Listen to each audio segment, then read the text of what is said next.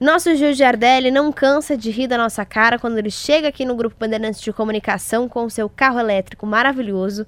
Não passou por filas quando tivemos aí a greve dos caminhoneiros, né, Gil? E paga lá na conta de luz da casa dele como se ele tivesse um chuveiro elétrico a mais. Acertei na conta, Gil? Vale a pena ter um carro elétrico? E quem que tá fazendo carros elétricos agora? Vale a pena, Letícia. Só que assim, ele é muito silencioso. Então, a primeira vez que eu fui dirigir, parecia que eu estava num carro bate-bate, né? De, de, de, de, parques de diversões. Só que agora, entre uma marca, a Ferrari, ela acaba de lançar o seu primeiro carro elétrico. Ele vai ser vendido no, no próximo ano, no, no, nos primeiros meses do próximo ano.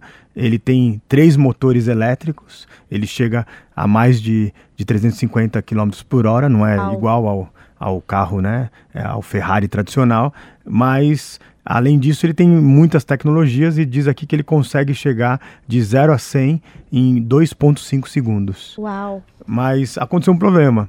Muitas pessoas se interessaram nesse carro, só que eles falaram assim: "Puxa, mas a gente quer um carro elétrico, né, dessa marca, mas a gente queria dá para fazer, né, como se fosse, enfim, uma gravação o ronco dos motores não do carro acredito. antigo. Não estou acreditando nisso. Então a Ferrari também vai vender o carro elétrico e você pode pedir como opcional, em vez de um banco de couro, digamos assim, você pode pedir a gravação do ronco dos motores. E aí você pode pedir de uma Ferrari 1950, 1970, 1980, enfim. Eu prefiro o silêncio, mas cada um tem o seu gosto.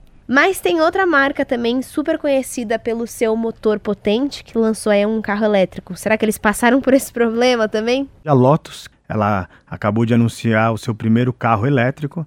Ela chega a uma velocidade de quase 300 km por hora, é capaz de ir de 0 a 100 em apenas 3 segundos. Mas o que é mais importante, que você consegue carregar toda a bateria dela para é, percorrer mais de é, quase 400 quilômetros, né?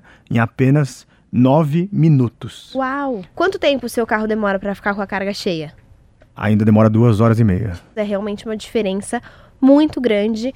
A tecnologia aí dos carros elétricos também vai evoluindo bastante. Bom, se você quiser saber mais sobre carros elétricos, ronco dos motores, entra lá no nosso site bandnewsfm.com.br e procura o Revolução Band News.